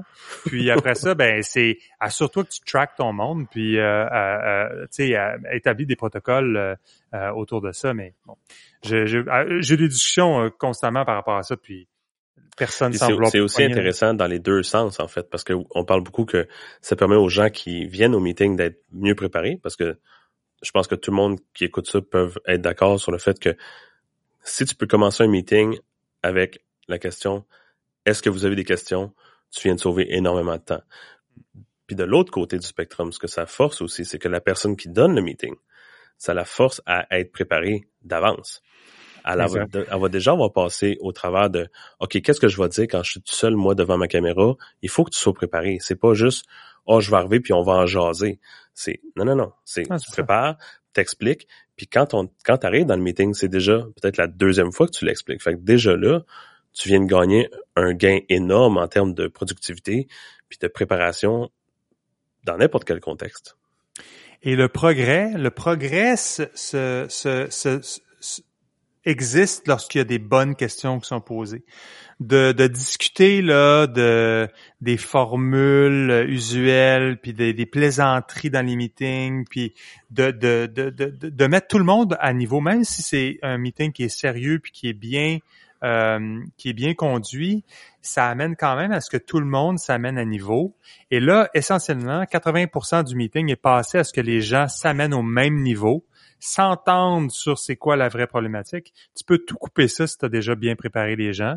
Puis euh, puis pourquoi pas utiliser euh, la capacité de ce que chacun, par exemple, si tu fais un meeting, un, vidéo Loom, puis tu réalises, comme c'est mon cas par exemple, de m'éterniser, si je réalise que ça fait une demi-heure que je parle, puis que mon, mon objectif était de faire quelque chose qui est de, de, de 15 minutes, ben c'est, c'est à moi qu'il incombe de devoir le refaire à nouveau pour que ça dure 15 minutes, d'être plus bref, de trouver une, nouvelle formule, puis d'être précis, puis ça sauve du temps, puis je pense que c'est euh, définitivement utile. Ça fait partie de ce que moi j'appelle du high des high fidelity workflows, donc des, des workflows qui sont euh, qui sont documentés euh, de façon mm-hmm. high-fi mm-hmm. plutôt que low-fi. Puis je mentionnerai même pas le fait que ces vidéos-là, ces librairies-là de contenu sont disponibles pour quelqu'un qui a qui a pas été au meeting ou qui a pas été euh, qui a pas participé à ça. Donc tu peux avoir tous les briefs qui ont été expliqués dans le passé. Donc tu peux dans un monde où les employés sont de plus en plus euh, souvent euh, une sorte de syndrome des portes tournantes, là, où il y a beaucoup de, d'attrition et de roulement de personnel. C'est, c'est, fascinant euh, qu'il n'y ait pas plus d'intérêt par rapport à, la question des, des high fidelity workflows. Je pense qu'on pourrait faire un podcast juste là-dessus. Pas un épisode de podcast. Non, non, une ça. série au complet. Là. ouais. Ça s'appellerait Dead Workflows. Euh, mais euh, et c'est euh, donc, mais je, je, écoute, il y a, beaucoup d'autres outils. Je, je, je, mentionnerai rapidement Otter, qui est simplement un outil de de de, de de, de, transcription. De, transcription, merci. Euh, je l'ai mentionné plus tôt quand on parlait de, de, podcast, mais c'est vraiment utile pour voir, encore une fois, c'est une chose que nous, on a établi dans notre pratique de, de travail, mais c'est chaque meeting systématiquement est enregistré. Euh, les transcripts sont disponibles. Donc, imagine un monde où tu as un meeting euh, et comme les meetings sont de plus en plus, euh, et ça c'était peut-être pas le cas avant, c'est moi je le faisais à une certaine époque en 2013-14, j'enregistrais les meetings, donc je, disais à toute mon équipe d'enregistrer systématiquement les meetings. Je passais pour un weird là parce que et c'était difficile pour les gens. évidemment, c'est tout le monde avait un téléphone dans leur poche, c'était facile de d'enregistrer. C'est juste difficile évidemment. Après ça, il fallait que tu prennes le contenu qui était super lourd, que tu le mettes sur un Dropbox à quelque part, c'était compliqué. Mais là avec Loom avec Other, tu enregistres le meeting, tu as les transcripts, tu peux envoyer pas des... Euh, euh, la plupart des meetings, il n'y a pas de meeting minutes qui sont pris convenablement. Quand il y a des meeting minutes qui sont incomplets, mais là, c'est la transcription du meeting au complet que tu peux envoyer comme cinq minutes après avoir eu, euh, après avoir tenu le meeting pour moi, c'est un game changer. Il y a plus de ah, j'avais pas compris, c'était pas clair. Qu'est-ce qu'on avait discuté déjà? C'était quoi les action items Tout ça, c'est comme c'est c'est c'est là, là. c'est c'est encore une fois high fidelity. Tu sais. Définitivement. Tu sais, puis si tu me permets, tu sais, en parlant de Otter, pour juste vraiment lister les bénéfices d'utiliser Otter comme plateforme, c'est que de un, euh, c'est assisté par AI, donc l'outil Otter se connecte avec le compte Zoom des gens. Donc, le mhm. meeting est enregistré par Zoom et automatiquement transféré dans Otter. Otter va écouter l'audio, va faire la transcription, va reconnaître les changements de personnes et les voix. Donc, dans notre contexte, on avait évidemment plusieurs meetings avec le même client. À force, on pouvait identifier comme, OK, ça c'est moi. Dans le deuxième meeting, ça c'est ma voix, ça c'est ta voix. Dans le deuxième meeting, évidemment, il reconnaît que ça c'est Alex qui parle, ça c'est LJ, etc. Puis et donc, les notes de meeting sont pas juste un long texte. Non, non, non. C'est un texte qui est séparé par personne que tu peux chercher. Tu peux après ça transférer ça dans n'importe quelle autre plateforme de façon extrêmement simple. Et après ça, comme tu dis, il n'y a plus de question de... Puis ça simplifie aussi. Tout le monde déteste prendre des notes dans un meeting parce que de un, ça t'enlève du meeting un peu. Puis de faire après le meeting, c'est extrêmement laborieux parce que tu dis, bon, de quoi on avait parlé, c'était quoi les action items, il n'y a rien de tout ça. Les notes sont prises, c'est sauvegardé pour euh, l'entièreté du projet, puis c'est fini, puis c'est automatique, puis il y a, y, a, rien, y a personne qui a besoin de rien faire, puis tu as les meilleures notes que tu peux pas imaginer. Puis, encore le fait une que fois, ça soit devenu un texte, ça veut dire que c'est, on peut le chercher. Tu, sais, tu peux chercher. Quand on parlait du projet X, quand est-ce qu'on en a parlé, boum, tu arrives directement à l'endroit dans le texte. OK, c'est Louis-Jean qui en avait parlé. OK, OK, c'est ça qu'il avait dit. Même pas besoin de réécouter l'audio, en fait. On enregistrait les audios, mais on ne jamais référé à l'audio parce qu'on a le texte. Alors, la, réalité de, quelqu'un, par exemple, tu es un nouveau gestionnaire de projet, tu arrives au milieu d'un projet parce que l'autre gestionnaire de projet est, est, quitté. Euh, tu, tu as les briefings originaux, les emails, tu as les enregistrements de ces briefings-là avec le contexte, tu as les enregistrements sonores des meetings qui ont eu lieu et tu as les transcriptions des meetings. Donc, tu as le même contenu que tout le monde qui ont participé. Tu peux être, euh, comme on dit, up to speed en quelques jours et tu as la même connaissance. Tu n'as pas le, le, pas mangé la même quantité de croissants que les autres là, parce que tu n'étais pas dans le même meeting. Là. Mais je veux dire, essentiellement, c'est, c'est, c'est fascinant. Il n'y en a plus d'excuses. Il n'y a plus de Ah, mais là, je suis pas up to speed, je savais pas, vous savez, la vie est dure. Non, non, il n'y a mm. pas ça, il n'y a plus ça. Là, Puis tu as le matériel source aussi. C'est pas quelqu'un qui te raconte qu'est-ce qui a été dit dans le meeting. Non, non, non. C'est le meeting. Il n'y a, pas de, a pas de place à l'interprétation. Il n'y a pas de place à quelqu'un qui oublie quelque chose ou quelqu'un qui priorise les affaires différemment. C'est non. Tu as le matériel. Combien de fois t'as entendu le mot, la formule up to speed dans une, entre, dans une entreprise? Hein? Je vais mettre up to speed quelqu'un, up to speed. C'est comme, c'est fini ça, up to speed c'est fini up to speed. Tout est là. Il y a, plus de up to speed.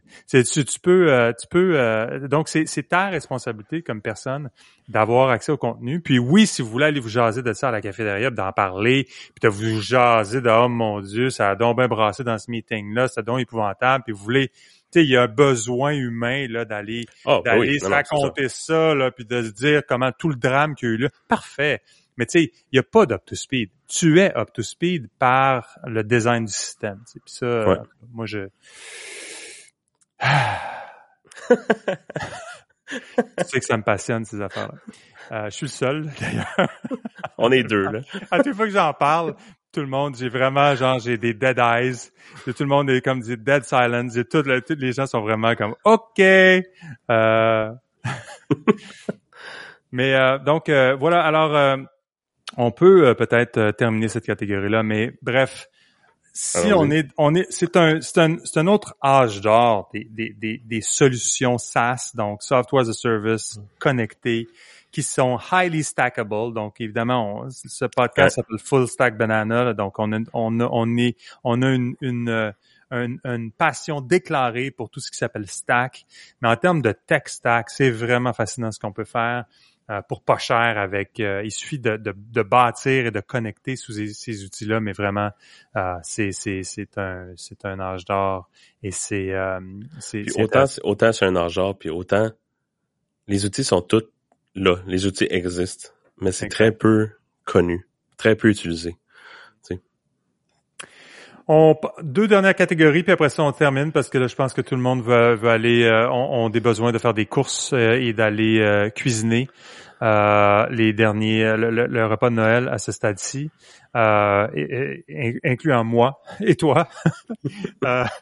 Euh, euh, dans les produits, on, a cherché, en fait, on, réalise qu'on consomme tellement de choses que il y avait l'idée de, faire une petite liste de produits qui ont qui, ont retenu notre attention qui, qui méritent d'être mieux connus.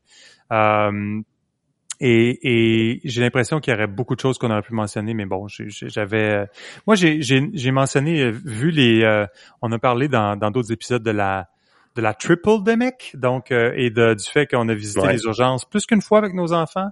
Euh, moi, j'ai utilisé beaucoup le système Navage, donc qui est une espèce de machine un peu bizarre qui permet de faire circuler de l'eau salée. Euh, donc et dans les dans les voiles nasales donc c'est vraiment un peu comme je dis bizarre parce qu'il y a un côté c'est un appareil donc vous pouvez le voir c'est Navage là N A V A G E donc mais c'est quand même, euh, euh, moi, ça a été un peu un lifesaver avec euh, mon fils. puis moi, j'en fais usage quotidiennement depuis depuis longtemps. mais c'est vraiment, vraiment utile. Puis c'est vraiment ce qu'ils disent Navage, tu sais, du point de vue marketing, là, puis je vais mettre mon chapeau de marketing de marketer pendant un instant, mais c'est comme c'est le nez, c'est le filtre du corps. Tu sais, c'est c'est c'est un peu hum. l'idée de. Je pense que les gens pensent plus changer les filtres euh, de pollen et tout sur leur voiture que d'entretenir le filtre principal qui est à la base de la respiration, qui est aussi essentiel quand on quand on réfléchit à la question de la respiration sur la, santé physique. Donc, euh, Navage, euh, outil vraiment intéressant. Évidemment, il y a d'autres solutions comme Sinus Rince et tout, là, toutes sortes de systèmes qui permettent de, de rincer, mais Bref, moi je recommande beaucoup euh, euh, Navage. En tout cas, moi je, c'est quelque chose que, que qui, euh, je trouve euh, très intéressant comme comme produit, puis j'en fais usage. Sinon, dans si on reste dans le domaine de la santé, mais ça a été cette année, c'est l'année Aura Ring, donc la, la, la, la bague connectée. Là, j'aimerais ça que tu me dises si je le prononce comme il faut, parce que je sais que moi, je, dis Oura, mais c'est Aura. Tout le monde dit Oura. C'est tout le monde dit Oura. C'est Aura, parce que bon, ils ont, ils ont décidé qu'il était particulier. Aura Ring, donc euh, ma blonde et moi, on s'est acheté ça euh, cette année, puis euh, vraiment très, très intéressant. Donc, je suis pas, je suis vraiment pas objet connecté. mais ça, au niveau, moi, je, je, le sommeil évidemment est une chose que je trouve vraiment essentielle, comme en fait, c'est pas juste une opinion personnelle, c'est une, une, réalité. Et euh, de pouvoir euh, avoir un tout en un, c'est vraiment une petite merveille cette, euh, cette cet outil connecté là. ton workout, ton rythme cardiaque, l'oxygène, taux d'oxygène dans le sang, etc., etc. température de ton corps, les, les cycles du sommeil, etc. C'est vraiment vraiment fascinant. Donc, Hour Ring, un peu cher, c'est c'est il faut mais, mais quand même, euh, quand même, euh, ça, vaut la peine, je pense. Toi, tu avais, euh, ben, j'avais mentionné, j'avais mentionné e-tech de Uniqlo parce que chaque jour, je, je, suis fasciné de ces t-shirts là. que e-tech, c'est une gamme de, de produits d'Uniqlo que j'ai découvert en 2016 au Japon quand j'étais allé le voir au Japon. Euh, je porte encore des t-shirts que j'ai achetés à Tokyo en 2016 et je te jure qu'ils ont été lavés des centaines et des centaines de fois. Ils sont encore parfaits. C'est vraiment, vraiment fascinant. Donc, Heat c'est le niveau de confort. C'est vraiment ça. Euh, tu sais, c'est du. On, ben, évidemment, Uniqlo n'a pas un track record parfait. Là, c'est du fast fashion. Puis, euh, euh, tu sais, il pollue comme n'importe qui, mais il y a quand même des produits qui sont vraiment, vraiment, vraiment, euh, qui sont vraiment, qui valent vraiment la peine euh, pour le prix. C'est sûr que c'est un t-shirt. C'est pas un t-shirt euh, qui est donné là. c'est un t-shirt à 20 dollars là. C'est pas très cher quand, quand on voit des t-shirts aussi vraiment qui, vont coûter très cher dans le domaine du plus designer là. Des, dans, mon livre à moi, des, tu ne payes pas plus que 20 dollars pour un t-shirt là. Mais Mais donc, Heat Tech de Uniqlo, vraiment toujours toujours quelque chose qui qui avec des, des, petits problèmes d'approvisionnement on dirait cette année en tout cas je, je trouve que des fois les les euh, les supply chain problems il y en a eu chez Uniqlo comme ailleurs. Mais toi tu avais ajouté Grove Made dans la liste. Ouais.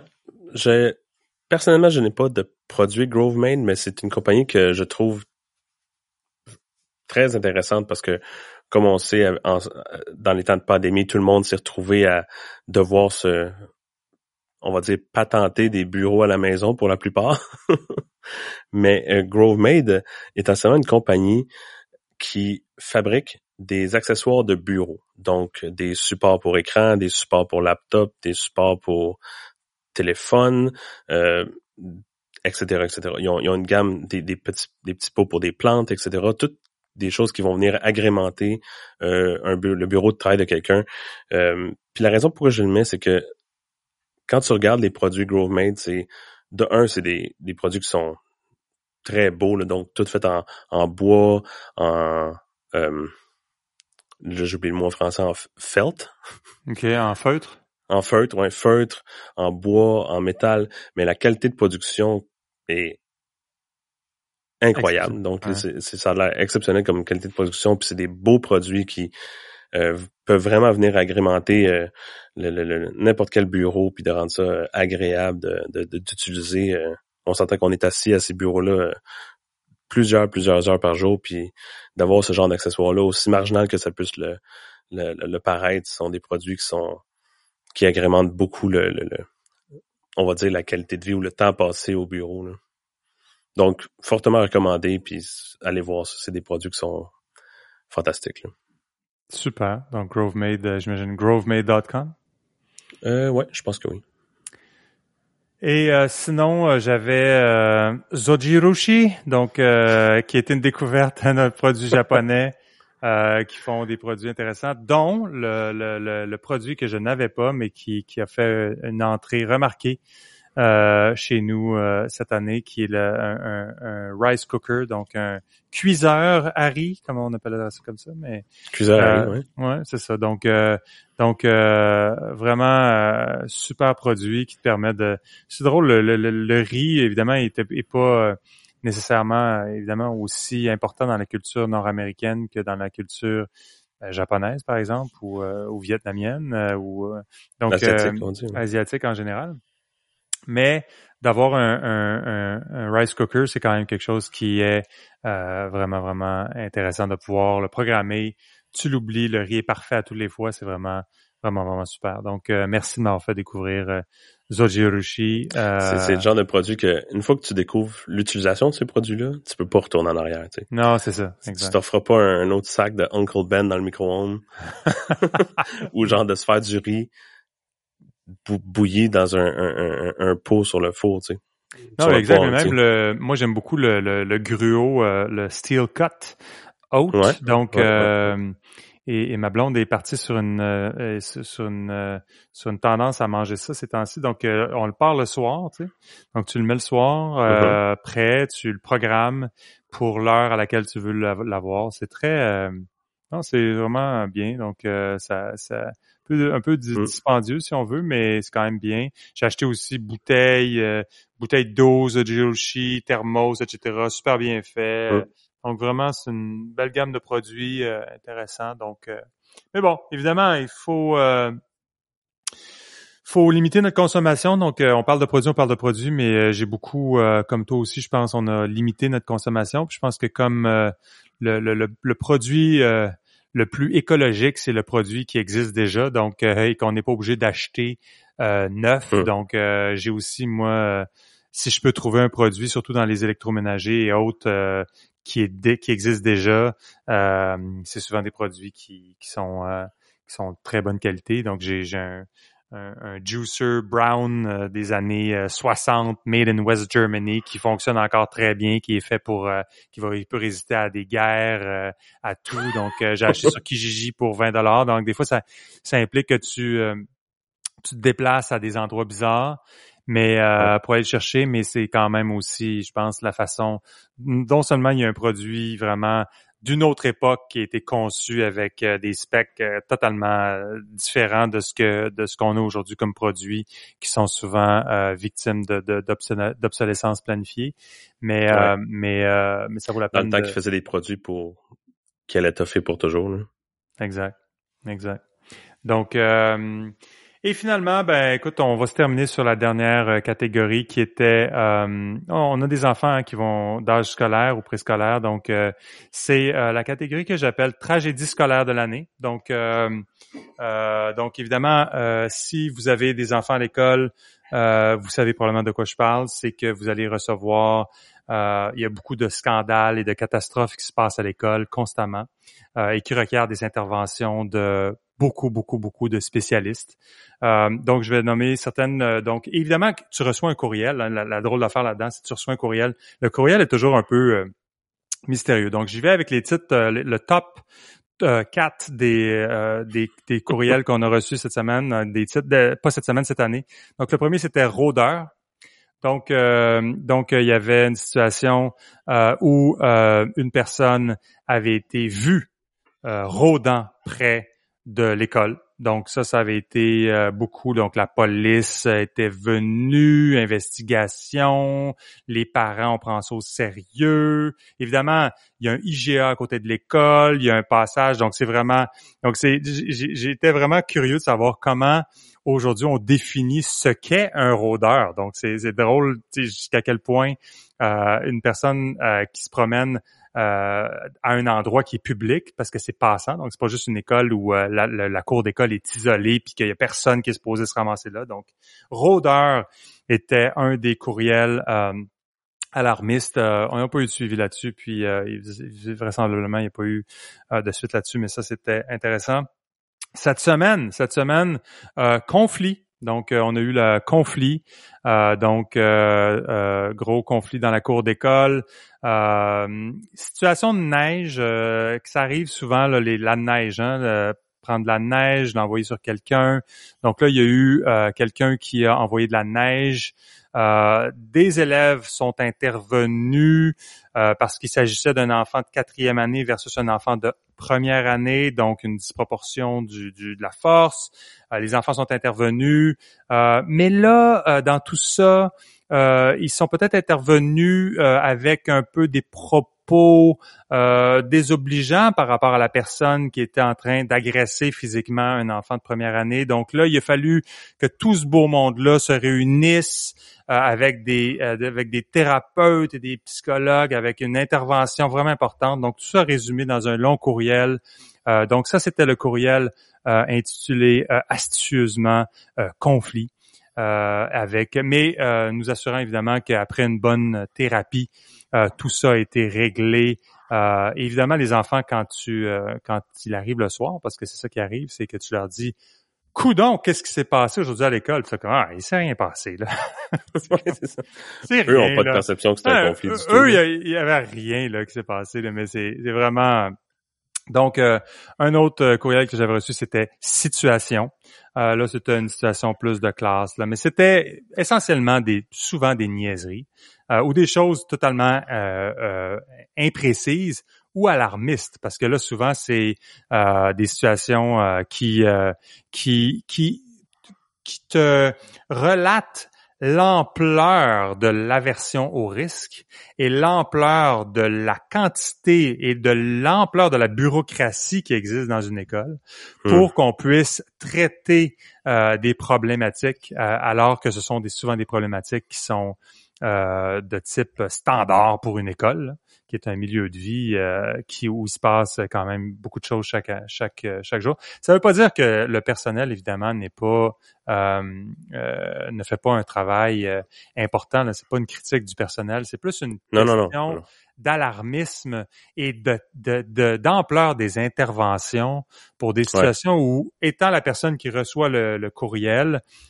étant aussi la personne qui doit parler à ses enfants, parce qu'on t'enjoint toujours d'en discuter à tes enfants euh, il y a quand même clairement euh, des euh, des situations. Donc ça, je pense qu'il faut va falloir faire un monitoring quand même important des tragédies scolaires de l'année.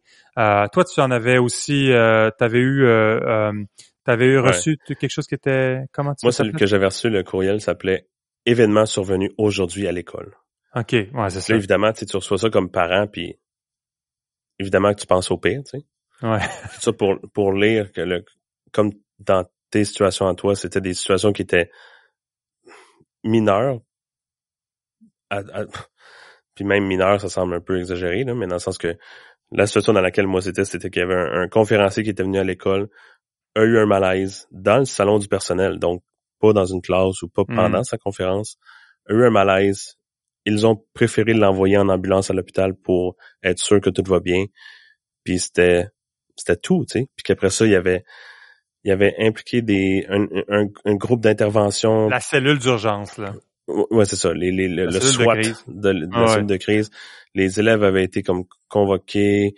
Euh, ils s'étaient fait expliquer exactement une situation.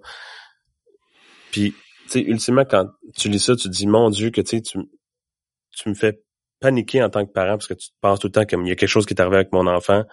Euh, c'est comme je dis en joke, comme je te disais, tu sais. Le courriel devrait commencer par votre enfant est correct. Ouais, c'est ça. Puis, by the way, il y a eu un événement à l'école aujourd'hui. non, c'est ça. Tu sais, pour vraiment rassurer, c'est comme la première chose que je veux lire, c'est que mon enfant est correct. Laisse faire ton blabla, puis tes politesses, puis ton tes fioritures de langage pour m'expliquer que toute une situation simple, puis d'en faire une lettre extrêmement longue pour en venir ultimement nulle part. Là. Puis c'était comme Bon, là... À, avoir en tête à qui le courriel est dirigé, puis c'est vraiment... Il y a une sensibilité qui manque peut-être à ce niveau-là.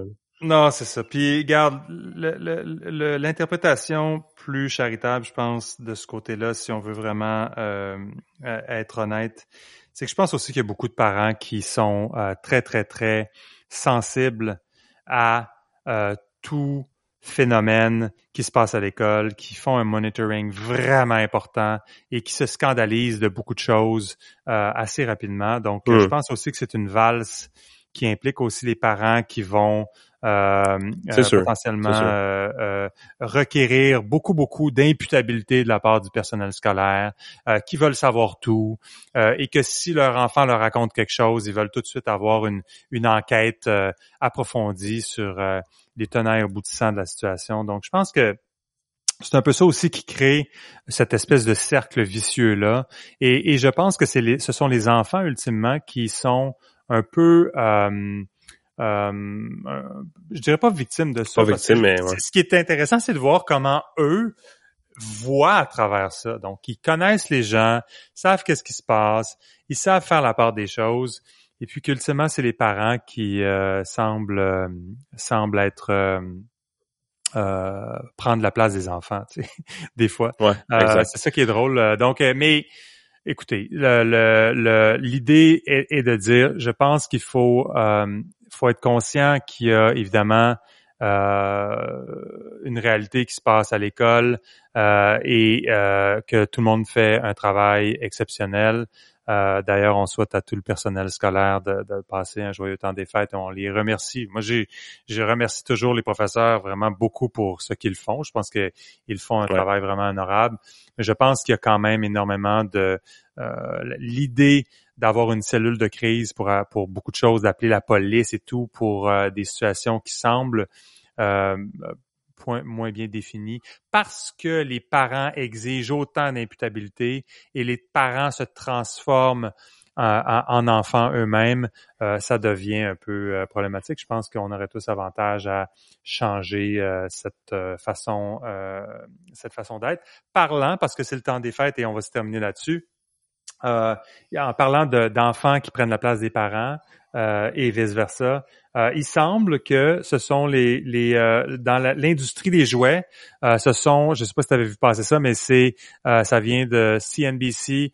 Adults are buying toys for themselves, and it's the biggest source of growth for the industry. Donc, donc hmm. le terme kidults.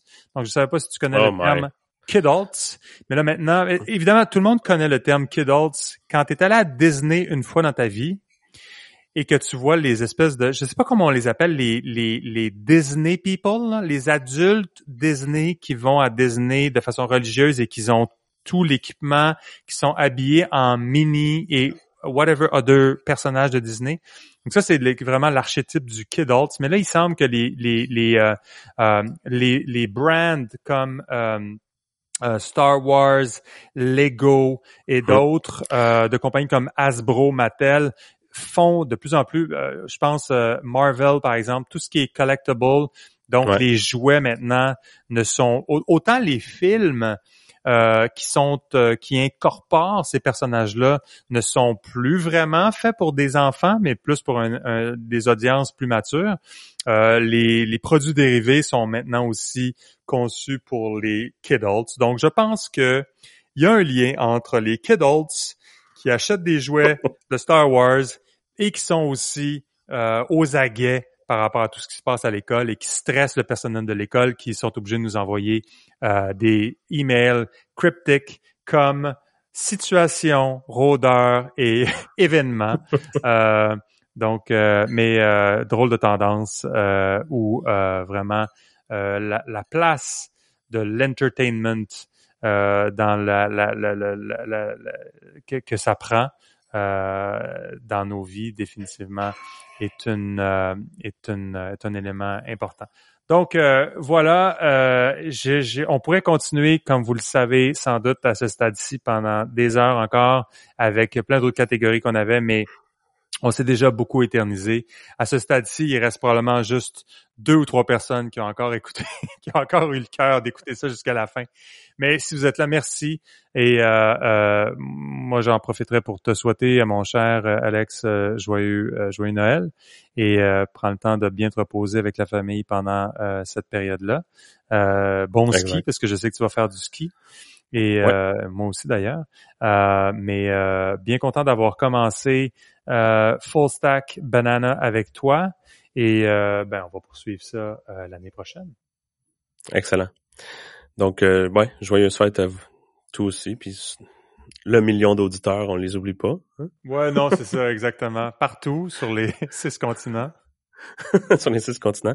puis pour ceux que ça intéresse, qui voudraient avoir une démonstration de navage, laissez-nous un commentaire, puis LJ va se faire un plaisir de vous envoyer un loom. oui, c'est certain. Alors, c'était Full Stack Banana. Euh, merci beaucoup d'avoir été là. Je m'appelle Jacques Darvaux. Euh, J'étais avec Alex Gervais. Alors, vous pouvez vous abonner sur euh, Apple Podcast et partout ailleurs où on vous demande toujours d'aller voir euh, pour laisser des commentaires et vous abonner. Donc, si vous aimez ce qu'on fait, laissez-nous un commentaire, évaluez-nous, ça va nous faire plaisir. Notre site web est sur Substack, comme on en a parlé aujourd'hui, fullstackbanana.com. Joyeux Noël à tout le monde et on va se reparler très bientôt. Merci.